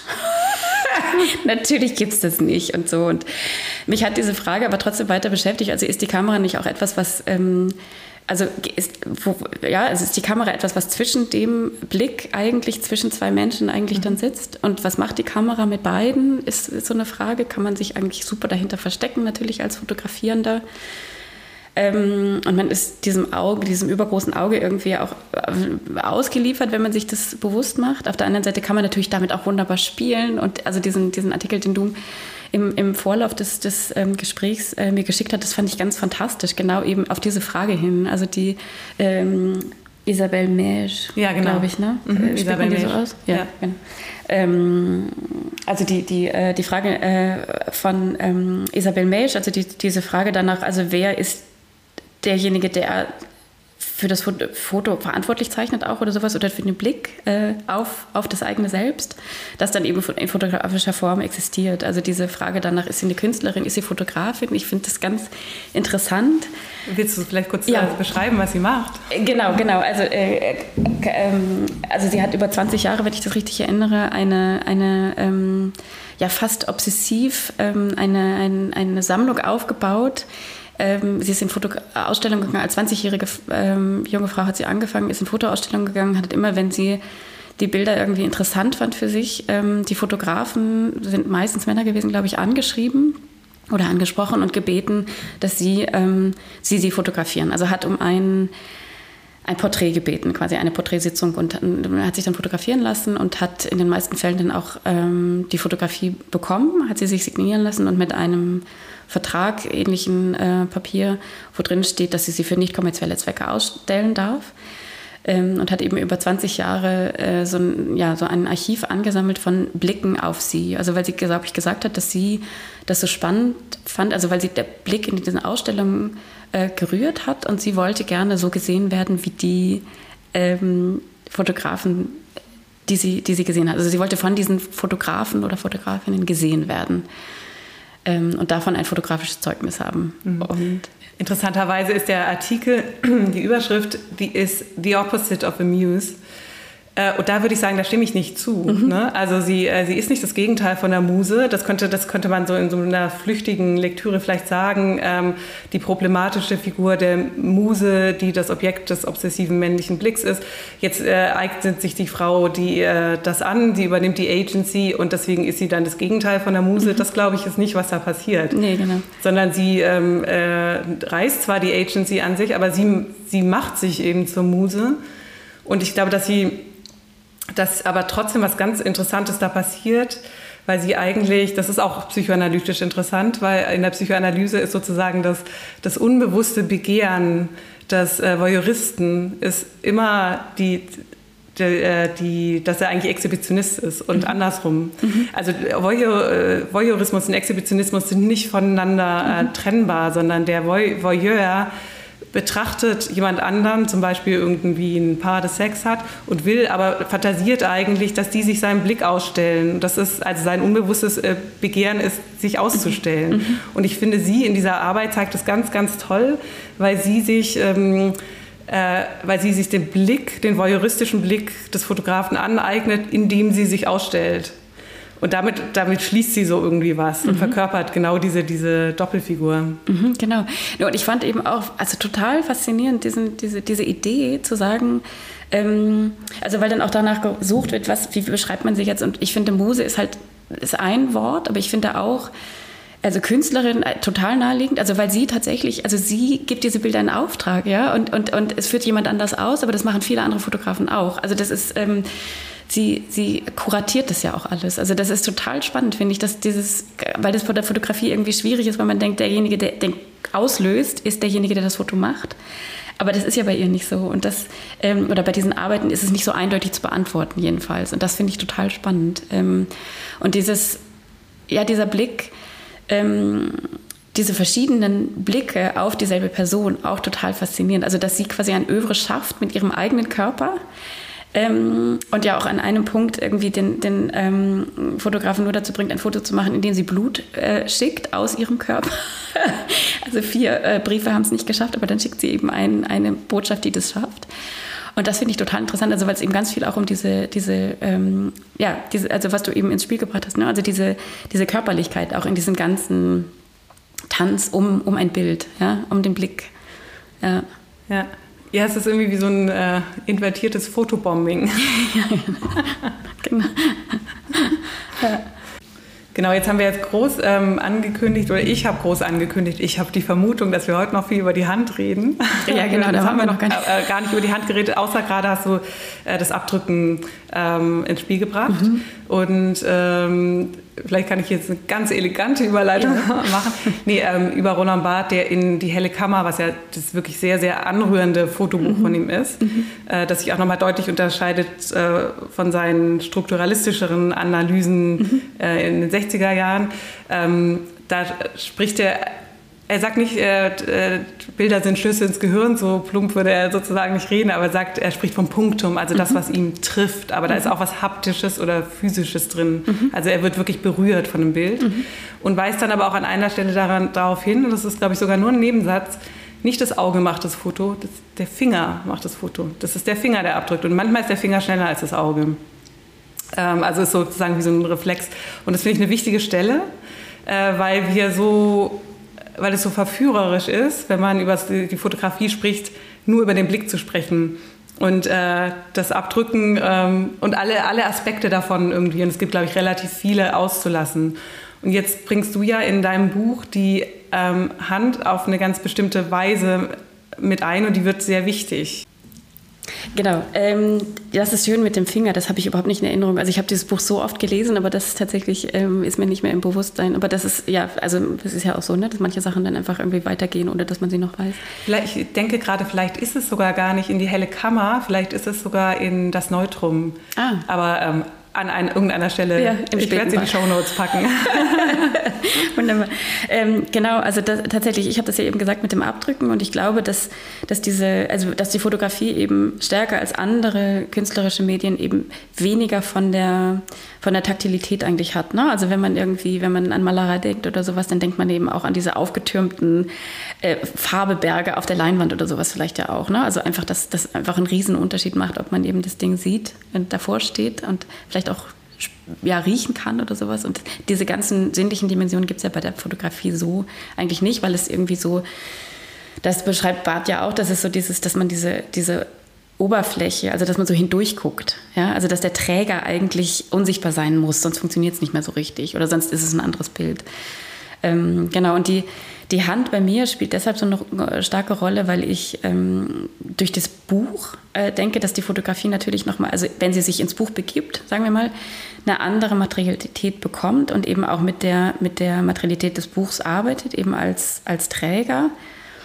Und ähm, dann aber natürlich auch, ähm, genau, also wenn man, wenn man das Buch in die Hand nimmt, ähm, ist es entweder schwer oder nicht schwer. Die Seiten haben eine bestimmte taktil, also eine haptische Dimension oder auch nichts glatter oder, oder rauer. Das sind ja eigentlich Sachen, die man auch beim normalen Lesen oder sowas eben vielleicht äh, überliest. Aber wenn man mit Bildern arbeitet oder mit einem Fotobuch oder sowas, kriegt es eben eine Dimension. Ähm, und da gibt es natürlich auch diese berühmten Coffee Table Books oder sowas, die unheimlich schwer sind. Ähm, gibt äh, Sumo-Bücher von Fotografen, die halt so schwer sind, dass man die 15 Kilo oder sowas, dass man die einfach nicht handeln kann oder soll. Und dann gibt es natürlich auch kleinformatige Sachen, die eben tatsächlich gut ähm, zu handeln sind und zu blättern sind, die aber natürlich auch nicht so lange leben. Also die, die, die, das Papier ähm, leidet natürlich eigentlich unter, dem, unter, dem, unter der Berührung eigentlich auch. Und deswegen sind Sachen in Ausstellungen oder sowas, das ist ja das Interessante, wenn man Fotobücher versucht zu zeigen im Museum oder sowas, müssen die immer in so einem Plexiglas-Ding liegen oder sowas, in so einem geschützten Raum, obwohl sie eigentlich ähm, erblättert werden wollen. Und das, das ist so dieses komische Paradox, was sich auch ergibt. Also, dass es eben etwas ist, was man eigentlich nicht handeln darf, weil es sonst kaputt geht, aber dass man, um es überhaupt zu erfahren, in die Hand nehmen muss. Ähm, so meine These jedenfalls. Und, und ähm, das also gab so ein bisschen, es ergab sich auch, glaube ich, aus dieser Frustration, dass eben viele. Ähm, dass es nicht so ganz einfach ist, an bestimmte Fotobücher ranzukommen, weil die nur noch in, ähm, in, in, Bibliotheken sind und da dann in der, in der, ähm, in der Sektion, die man im Englischen Rare Books nennt, also die, diese, die Raritätensammlung quasi jeder Bibliothek, hat eben vielleicht dann das eine oder andere Exemplar, aber das darf man auch gar nicht mehr in die Hand nehmen, außer Handschuhe. Also wenn man, wenn man weiße Handschuhe anhat, darf man die noch handeln, aber ähm, dann sehr vorsichtig und man ja, darf das eben nicht so halten, wie man es vielleicht irgendwie halten wollte. Und die Idee von Fotobüchern aber meiner Meinung nach ist, ähm, wie sich das eben auch eben in, diesem, in dieser Annäherung an die Bilderbücher meiner, ähm, meiner These nach ähm, ergibt, dass sie gehalten werden wollen und müssen. Also dass sie auch tatsächlich im, ja, ich lese jetzt meiner Tochter ganz viel ähm, über Kopfbücher, weil wir im Bett liegen und dann merke ich auch, dass die Bindung aber schnell bricht. Also weil das Gewicht des Buchs natürlich das Buch zerstört. Das macht mir jetzt bei Astrid Lindgren nicht so viel aus, das kann man gut kleben, kann man auch nochmal kaufen, aber natürlich ist das, also dieses Überkopfhalten oder dieses ähm, im Schoß halten, ähm, auch so eine Lektüre-Empfehlung gewesen aus den 20er Jahren. Also dass Alice Hitzki zum Beispiel sagt, um manche Bilder zu verstehen von Erich Mendelssohn zum Beispiel aus New York, der eben Fotos gemacht hat von, von Häuserschluchten, von, von ähm, Hochhäusern, die aber nach oben fotografiert sind, in den Himmel hinein, dass also die Bilder so stürzen, dass man sie am besten versteht, wenn man das Buch genauso hält, also über den Kopf. Und dass, dass diese Handlung nachzuvollziehen mit dem Buch tatsächlich auch irgendwie den Blick wieder ins Spiel bringt, aber die, die Hände eben braucht. Ähm, und und dieses, das Buch kann man eben hinstellen, an die Wand äh, hängen oder auch ähm, wie auch immer handeln. Und das ähm, ist für mich nochmal so eine Dimension, die aber dann eben auch, und ich glaube, darauf wolltest du vielleicht auch hinaus mit, diesem, mit, dem, mit dem Bezug zum Finger und zur Hand. Dadurch kommt natürlich aber auch ähm, eine andere Dimension beim Sehen ins Spiel. Also weil das Gehirn ganz anders aktiviert wird, wenn der Körper ins Spiel kommt. Und dass diese diese Dimension des, ähm, des nicht so Passivseins ähm, wichtig ist für mich in Bezug auf das Lernen. Also dass eben in, im Kino die, diese Dimension total fehlt. Also dieses nicht nur, man kann nicht auf die Pause drücken, auf den Pauseknopf quasi, um zu gucken, irgendwie, wie verhalten sich die Bilder zueinander, sondern man wird diesem ganzen, dieser, diesem, diesem Rausch ja irgendwie ausgesetzt und das ist ja genau das, was man auch sucht und genießt. Im Buch ist es aber eben auch dadurch, dass man es eben hält, äh, kommt eben der Körper, der eigene Körper ja ins Spiel.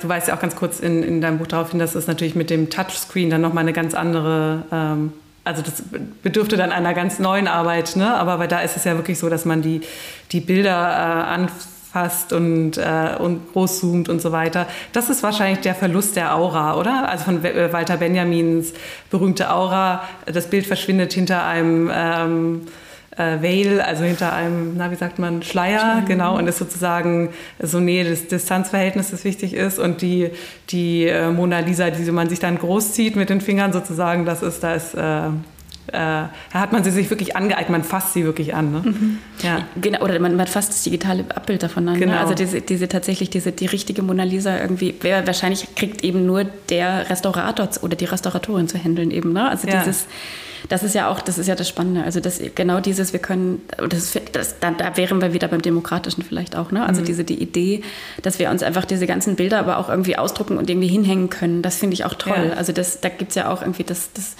äh, bei Benjamin ist ja eben genau dieser Verlust der Aura irgendwie kritisch auf der einen Seite, aber auch, ähm, glaube ich, äh, geht er da bis zu einem bestimmten Punkt auch irgendwie mit, dass das natürlich ist das eine absolute Degradierung irgendwie eines Bildes, wenn es eben auf jeder Tasse und jedem Totebag und sowas irgendwie kann man irgendwie die Seerosen sehen und sowas und die, die ist gar nicht mehr äh, interessant irgendwie. Und wenn man dann aber doch vor dem, von dem Monet steht und im, im und einfach sieht, wie riesig dieses Ding ist und wie sich tatsächlich da so richtige Wellen an Farbe eben ablösen, quasi fast von der Leinwand, hat das doch nochmal eine andere Dimension. Ich glaube, das ist beides zusammen irgendwie. Mhm. Ne? Da wirkt er auch sehr unentschieden. Ne? Er ja. spricht da irgendwie so von der Demokratisierung, aber man hat das Gefühl, eigentlich ist er eher betrübt über den Verlust der Aura.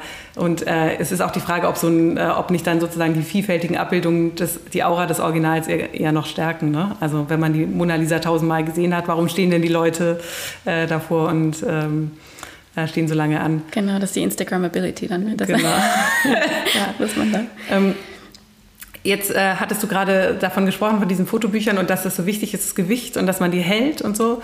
Und aber auch, ähm, äh, aber es ist ja, mir schien auch so ein wichtiger Punkt zu sein, dass man blättert. Mhm. Ne? Also, dass man dieses, dieses Vor und Zurück und die Zeitlichkeit irgendwie auch über die Hände ähm, erfährt und ähm, dass die Hand sozusagen nicht nur das Gewicht als Objekt spürt, sondern selber aktiv wird. Und du hast es, glaube ich, kurz erwähnt, dass es ähm, dass äh, diese Hand-Auge-Hirn-Verbindung sozusagen einen starken Lerneffekt hat. Ne? Also wenn man was über die Hände erfährt. Ich habe dir jetzt im, im, vor zwei Tagen erst noch kurz was in Vorbereitung geschickt, äh, was ich entdeckt habe. Wahrscheinlich hattest du gar keine Zeit, es anzugucken, aber ich bin da drauf gestoßen und fand, eine, äh, fand habe eine spannende Ähnlichkeit gesehen zwischen der Ambiguität, von der wir gesprochen haben im fotografischen Bild, dass es einerseits sozusagen ähm, korrumpierbar ist und andererseits irgendwie äh, Authentizität oder nee, das ist so gewesen, die Zeugenschaft darstellt.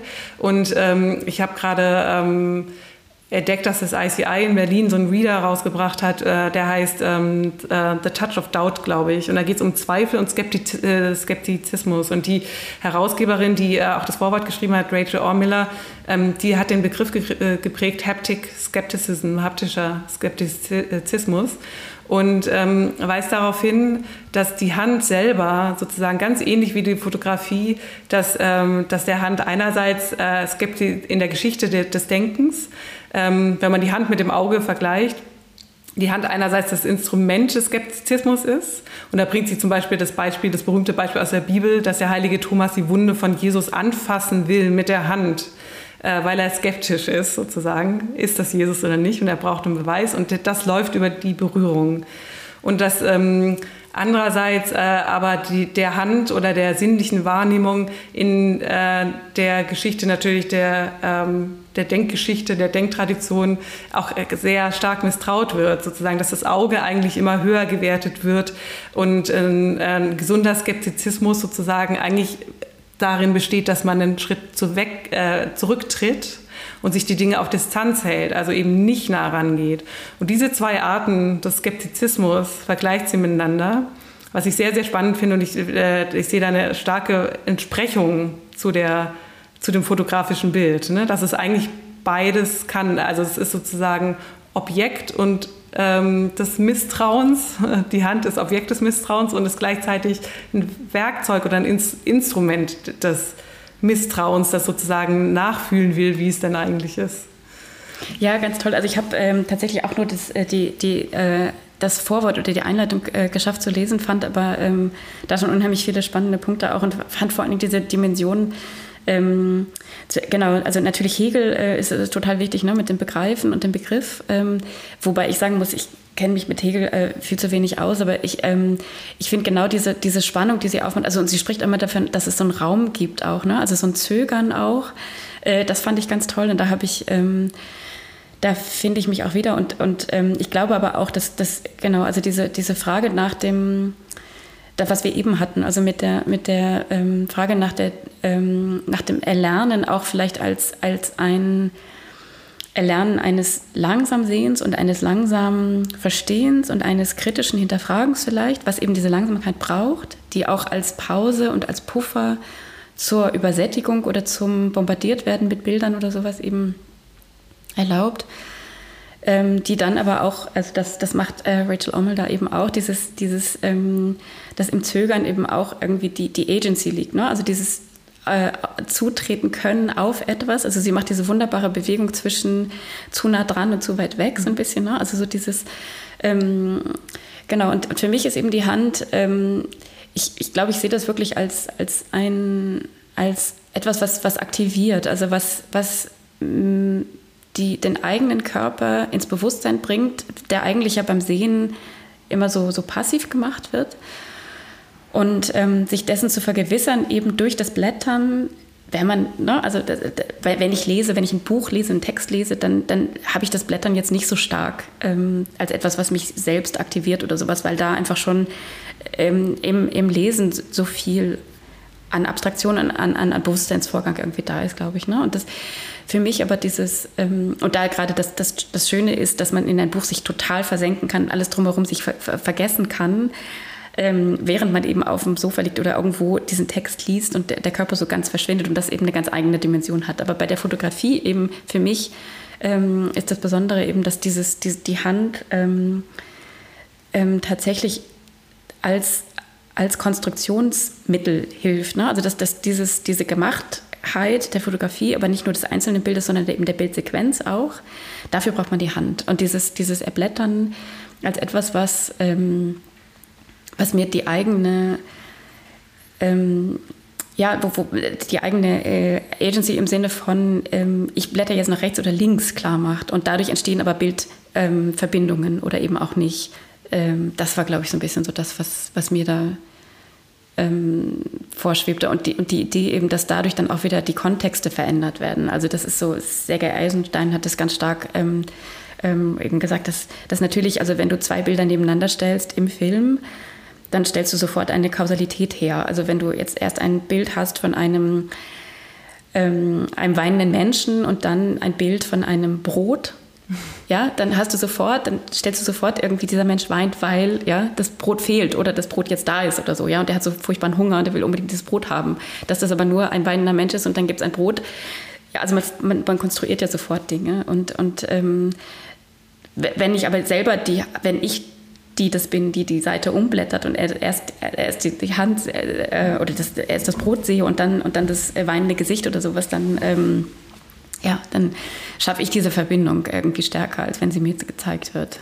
was ich total, also was ich bei Rachel Ormiller total spannend fand, war die, ähm, diese, was ich eben schon mal gesagt habe, diese ganz stark psychoanalytische Ebene, die auf der sprachlichen Ebene bei mir ganz stark ähm, resoniert hat, wo ich das Gefühl habe, das, das ist so eine ganz, also da komme ich her eigentlich, ich habe ja ähm, AVL hier in Berlin studiert und da war eben ganz viel Theorie und auch viel, viel Psychoanalyse und viel ähm, Strukturalismus, aber eben auch so eine ganz starke ähm, ähm, in der Sprachlichkeit und in den sprachlichen Bildern irgendwie ver verankert sein irgendwie und das, das finde ich, das macht sie eben auch, also dass sie dann irgendwie a touch of doubt, sagt sie ganz mhm. oft. Ne? Also diese, diese, sie verbindet das ganz stark. Also diese Frage nach, also im Englischen ist a touch ja einfach nur so ein ganz bisschen so, ne? Und dieses, also eben in dieser Floskel jedenfalls und diese, diese Ver Verknüpfung von ähm, ja, von Wort und es dann auch wieder leicht wieder zurücknehmen und sowas, das hat sie ganz stark als Bewegung in ihrem Text. Also dieses sich auf etwas zubewegen und wieder wegbewegen. Und deswegen glaube ich, bin ich unglaublich fasziniert von dem, wie sie das beschreibt. Ich kann das aber nicht so richtig übersetzen auf meine Sachen, auf, mhm. mein, auf meine, mein Thema, wobei ich auch sagen muss, ich bewege mich auch von, von, von den Fotobüchern eigentlich weg. Also ich habe das, das Thema fasziniert mich noch sehr, aber ich habe das Gefühl, ich habe so ein bisschen irgendwie. Mhm darüber jetzt geschrieben und jetzt kommt irgendwas Neues. Und da war, fand ich nämlich total spannend, dass sie, ähm, dass sie natürlich auch den Körper irgendwie, also, weil du eben auch gerade den Thomas erwähnt hattest, also dieses das, das Berühren der Wunde und das auch das ungefragt berührt werden ist natürlich in dem Text irgendwie ganz stark. Und da ähm, musste ich ganz stark denken an, an, an etwas, was mir nie passiert ist, aber was ich ähm, oft sehe, äh, dass nämlich ähm, schwangere Bäuche ja einfach ungefragt berührt werden. Ne? Und das finde ich total faszinierend. Also, dass dieses, als wäre das, ähm, als wäre dieser Bauch nicht mehr Teil dieser Frau, äh, die man erstmal um Erlaubnis mit, also wo das einfach nicht in Ordnung ist, dass man den berührt, ja, also ja, vor allem heute nicht. Ähm, aber so als wäre das irgendwie schon äh, das Kind, was auch ganz oft, also ich glaube, dass tatsächlich das Kinder irgendwie relativ häufig irgendwie einfach ungefragt irgendwie berührt werden, weil sie so dazu einladen und als wäre das so ein öffentliches Gut wie eine Parkbank. Ähm, und das hat mich fasziniert. Also diese Frage von, ähm, wo hören, ähm, wo, wo hört dieser Bereich auf und wo, also wo ist dieser, dieses Berühren dürfen und dieses nicht berühren dürfen. Also das, was ja auch ganz stark irgendwie in dem, im, im Vorwort macht und wo es dann, ähm, also diese, diese tatsächliche, ähm, die, die Frage danach, ähm, wo, wo ist der, wo das, wo das Berühren angebracht, wo ist das eigentlich vielleicht seltsam auch oder sowas? Oder wo ist es ähm, trotzdem, also wenn man, wenn man irgendwie mit dem Begriff arbeiten will oder mit dem Begreifen, wäre es ja eigentlich zu, äh, normal zu sagen, okay, ähm, das, das Verstehen wollen hat immer so eine, so eine haptische Dimension und das wäre alles, was irgendwie das fördert und so. Ist, ist, äh, ist ähm ja, ich glaube, das müssen wir ein bisschen sortieren, weil ich glaube, mhm. was, was sie ja macht, ist sozusagen den Skeptizismus ähm, zu sagen, also es gibt, es gibt zwei Formen, sich den Dingen, also wenn ich, wie finde ich was raus über die Dinge? Es gibt einerseits die kritische Distanz, die die Dinge in Frage stellt, oder es geht also das, also das äh, Zurücktreten oder es gibt das nach vorne treten. Das heißt, ich fasse die Dinge eigentlich an und sie sagt das so, man, man, sie sagt, das ist eigentlich kein Zweifel. Das ist kein Zweifel in dem Sinne, dass ich im Descartes'schen Sinne des Zweifels, ist das real oder nicht, sondern ich, ich folge einfach Spuren den äh, und guck mal, wo die, äh, wo die mich hinführen, vielleicht zu einem Dead End, aber dann gibt es sozusagen eine, eine, Befreiung und einen Sprung in was Neues. Also es sind zwei Möglichkeiten, sich die Welt äh, epistemologisch äh, zu erschließen, äh, die, ähm, die man jetzt gegeneinander spielen könnte. Was ist besser, wenn ich zurücktrete oder wenn ich mich auf die Dinge einlasse? Ähm, das ist die eine Sache, die sie macht. Die andere Sache ist, dass sie sagt, na ja, es gibt sowas wie einen haptischen ähm, äh, Skeptizismus, aber es gibt auch einen haptischen Dogmatismus. Und was ist jetzt was? Und ich, ich glaube, ihre These am Ende ist, dass weder das äh, nur kritisch zurücktretend sich sozusagen von den Dingen fernhalten, noch sich in, äh, in den Dingen wälzen und alles äh, ungefragt befummeln, sozusagen im übertragenen Sinne. Ähm, äh, dass beide Enden äh, in den Dogmatismus ähm, äh, äh, reichen, weil das eine sozusagen sagt, ich weiß schon alles oder ich, ich, ich muss mich gar, ich bin hier eigentlich gar nicht anwesend, ich betrachte es aus der Ferne, es ist dogmatisch und zu sagen, ich habe aber das Recht, alles anzufassen, ist genauso dogmatisch. Ähm, und das Beispiel, das sie ähm, wählt, ähm, ist die MeToo-Debatte und ich finde, das macht sie eigentlich sehr schön, dass sie sagt, dadurch, dass es einen haptischen Dogmatismus gibt, in dem Sinne, dass es einfach ähm, Menschen in Machtpositionen das Gefühl haben, sie dürfen einfach ungefragt ähm, jemanden anfassen, dass, äh, dass sozusagen die Gegenseite gar nicht anders kann, als die Distanz einzunehmen und zu sagen, hier, ich will aber erstmal Consent. Und wo bleibt da die Sinnlichkeit, fragt sie. Ne? Also, oder beziehungsweise sie sagt, wir opfern die Sinnlichkeit und dieses Nachprüfen, das Vor und Zurück, dieses Spiel, das Zögern. Was will der, der andere eigentlich? Äh, das opfern wir, weil es auf der einen Seite Dogmatismus äh, gibt und die andere Seite muss dann auch mit Dogmatismus reagieren. Wir sind also sozusagen in diesem Bereich ähm, gefangen. Und das finde ich eigentlich sehr, sehr überzeugend. Und was ja aber hier passiert, ist, dass sie aus der Berührung eigentlich und aus der Ästhetik und aus der Erotik, die sowas ja hat, dieses Vor und Zurück, das verbindet sich auch ganz stark mit der Erotik, eine Ethik abzuleiten. Was total ungewöhnlich ist. Also ähm, äh, die Ethik sozusagen nicht in der äh, äh, Erkenntnistheorie zu verankern, sondern die äh, Ethik eigentlich in der Ästhetik oder im Begehren oder sowas oder in der Erotik zu verankern. Und als ich vorhin kurz von, äh, von äh, Mackenzie Walk gesprochen habe, ähm, und dem ähm, ihrer Versuche, dem, ähm, aus diesem Deadlock rauszukommen zwischen Male Gaze und Female Gaze, da meinte ich eigentlich was ganz Ähnliches. Es ist so ein Aussprechen für die Ästhetik, für die Sinnlichkeit und dass darin eine Ethik liegen kann, die aber jetzt nicht so eine plattische politische Demokratisierung ist, wie, wie sie vielleicht noch sozusagen man das rauslesen kann aus Walter Benjamins Aufsatz, obwohl er das ja, glaube ich, auch nicht so klar sagt. Und da ähm, und ich bin oft ein bisschen, ge, ähm, ähm, also sagen wir mal so, Ethik ist nicht mein Lieblingsbereich in der Philosophie, aber Ethik mit Ästhetik zu verbinden, das fand ich, äh, das finde ich, das öffnet nochmal so ganz neue, ähm, neue Bereiche. Das finde ich eigentlich sehr, sehr überzeugend. Ich weiß nicht, wie es dir damit ging. Ja, ja, vielen Dank. Das, also das war jetzt super, genau. Das, ähm, ich, ich glaube, das, was ich auch ähm, total interessant fand, war nämlich genau in diesem, diesem letzten Schritt, dass sie, dass sie genau sich dafür ausspricht, eben für die Ästhetik. Und, und das, natürlich überzeugt mich das total. Und die, aber ich, ich finde irgendwie diese ethische Dimension daran ähm, total spannend. Also weil genau, ähm, also weil mich diese Themen natürlich auch alle, ich denke, wir uns alle irgendwie ähm, berühren und ich ähm, da, auch äh, Handlungsbedarf sehe und sowas. Und, und aber ähm, auf der anderen Seite auch, wenn wir zurückkommen zu dem, genau, was du eben sagtest, mit diesem Male Gaze, Female Gaze, also zu dem Binären, ist, glaube ich, das, was mich an der Ästhetik so unglaublich reizt und einfach immer wieder auch ähm, nährt, äh, ja, also ist, ist, dass, es, dass es eben nicht nur diese binären Oppositionen gibt, sondern eben, dass es so ein, so ein, so ein Reichtum an Ambivalenz, an Ambiguität und dass es wunderschön ist, das auszuhalten. Also dieses, und das, das meistens ja einfach, die, das, dieses Dinge, die, die, die zu Fragen anregen und so. Also natürlich, wenn es zu Überschreitungen und über, zu, zu Grenzverletzungen kommt, dann ist es ähm, nicht mehr schön, ja. Also dann, also wenn jemand zu Schaden kommt oder sowas. Aber das, also ich glaube,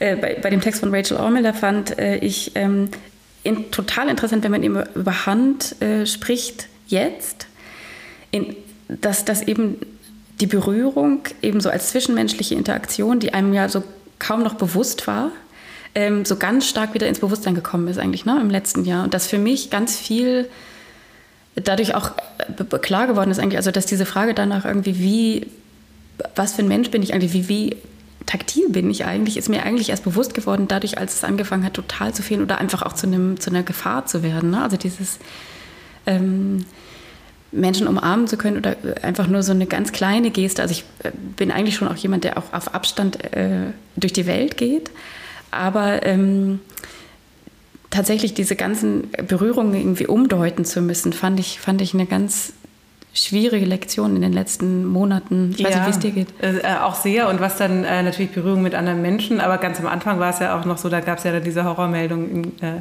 dass äh, der, der Virus, äh, dass, dass sich irgendwie, dass die stundenlang auf irgendwelchen Objekten ähm, hält und so. Äh, und dann hat man auch Dinge ganz anders angefasst. Natürlich ist es total in den Vordergrund gerückt. Und dann sind aber neue, so neue Gesten entstanden, die ich irgendwie auch ähm, also ich versuche dann immer so ein bisschen zu gucken, was Neues entsteht und was vielleicht auch schön ist oder so. Äh, ich habe an mir selber gemerkt, dass ich dann so ganz exaltierte Verabschiedungs- und Begrüßungsgesten mache, die eher wie so ein Knick sind und als würde ich irgendwie, ich weiß nicht, woher ich das habe, irgendwie habe ich angefangen, irgendwie so einen virtuellen Hut zu ziehen und einen Knicks dazu zu machen. ganz am Anfang. Also und sowas entsteht dann neu und so. Aber ja klar, das ist, ähm, ist in den Vordergrund gerückt. Ich glaube, als dieser Text rausgekommen ist, ähm, ich glaube, der ist, dieser Reader ist relativ äh, neu. Jetzt ähm, äh, gibt es ähm, diese Woche äh, auf, ähm, beim ICI auch ein Panel dazu. Ich kann es im Podcast deswegen sagen, weil die, ich weiß, dass das ICI seine äh, Vorträge auch immer online stellt dann danach. Also Rachel Ormiller und ich glaube zwei andere Leute sprechen genau über Be äh, Berührungen und ausgehend äh, von diesem Reader, den sie da gestellt, äh, zusammengestellt haben, in Bezug auf die Corona-Pandemie. Da bin ich auch sehr gespannt äh, drauf, mhm. wie sie das dann in Verbindung bringen werden. Ja, total, ja. ja. Und aber was ich, ähm, weil du vorhin noch äh, schon meintest, dass sie, dass dir aufgefallen ist, ähm, wie sie mit den Worten spielt, ne, was ja auch eine Ästhetik ist. Mhm. Äh, also wie sie ihre äh, Gedanken eigentlich auch aus der Wortästhetik vielleicht entwickelt.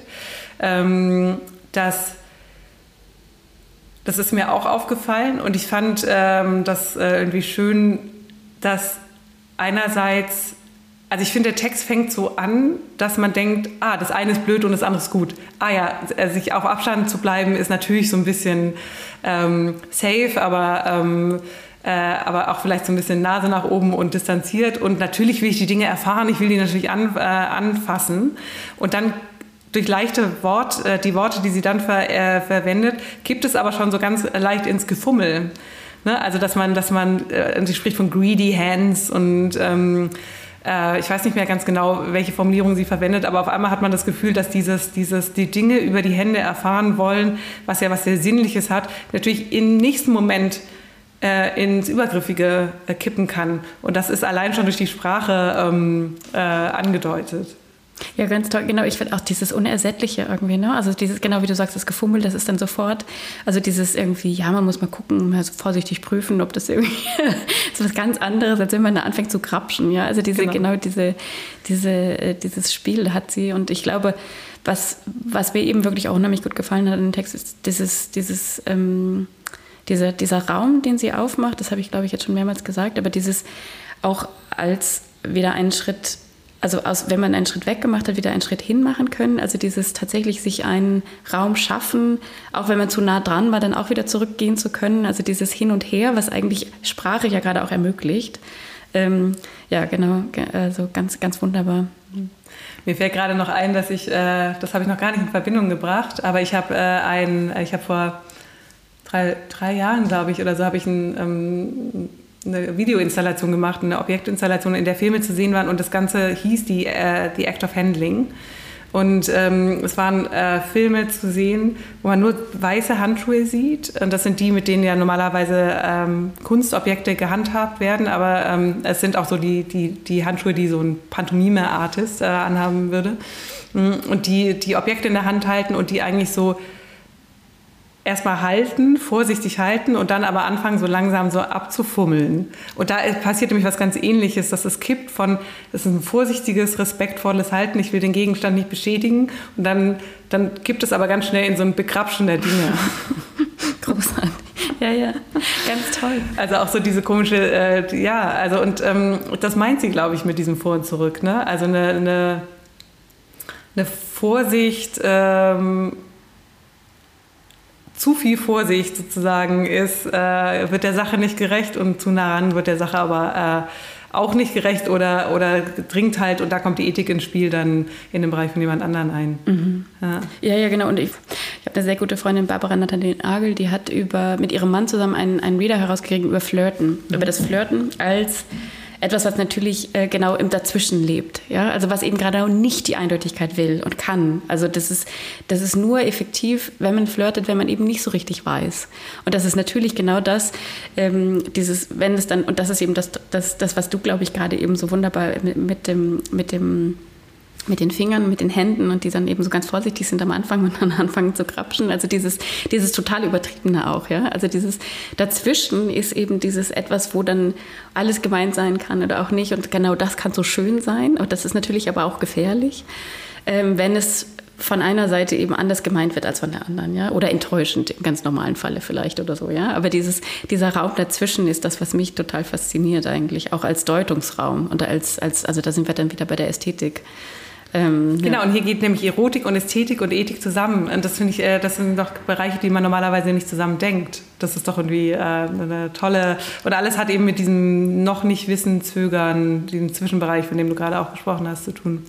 Ich glaube, warum ich das überhaupt nur ins Spiel gebracht hatte, jetzt sind wir ähm, äh, ja so bei diesem Text äh, gelandet und haben den ähm, ja viel besprochen. Ich glaube, warum ich es ursprünglich ins, eben ins äh, Gespräch gebracht hatte, war, war der, wegen dieser Ambiguität, die ich darin gesehen habe und die ich in der Fotografie, ähm, die du in der Fotografie ja auch analysierst und dann in der Verbindung mit der Hand. Jetzt hast du gemeint, du kannst es aber auf deine Arbeit gar nicht so richtig anwenden und hast dann, äh, oder es, ist, es gibt ähnlich, vielleicht Parallelen, aber es ist jetzt, gibt jetzt keine ähm, Anwendung auf deine Forschung. Aber du hast kurz erwähnt, dass du dich sowieso von den Fotobüchern äh, wegbewegst. Hast du ein neues Thema, in dem du jetzt äh, arbeitest?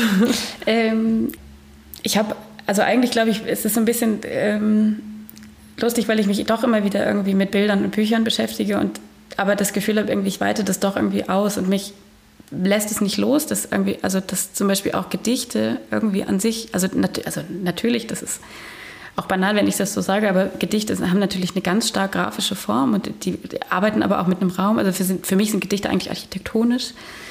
Ähm, und sich das ein bisschen genauer anzugucken, finde ich ganz spannend. Ähm, und, und aber auch ähm, Kinderbücher, Bilderbücher, wie, wie, also da, sind, da, da schreiben sich dann Fragen fort aus den, aus den Fotobüchern. Also wo sitzt der Text auf der Seite, wo sind die Bilder, wie interagieren die, wie viel Text muss man überhaupt haben? Also es ist natürlich bei, bei verschiedenen Altersgruppen unterschiedlich und sowas. Und dann gibt es aber so ganz tolle Momente, wenn man dann irgendwie so ein, so ein Kinderbuch findet, was so eine ganz irre Geschichte auf einmal erzählt oder sowas. Also weil sich viele, viele Sachen bewegen sich in ähnlichen Mustern bei Kinderbüchern.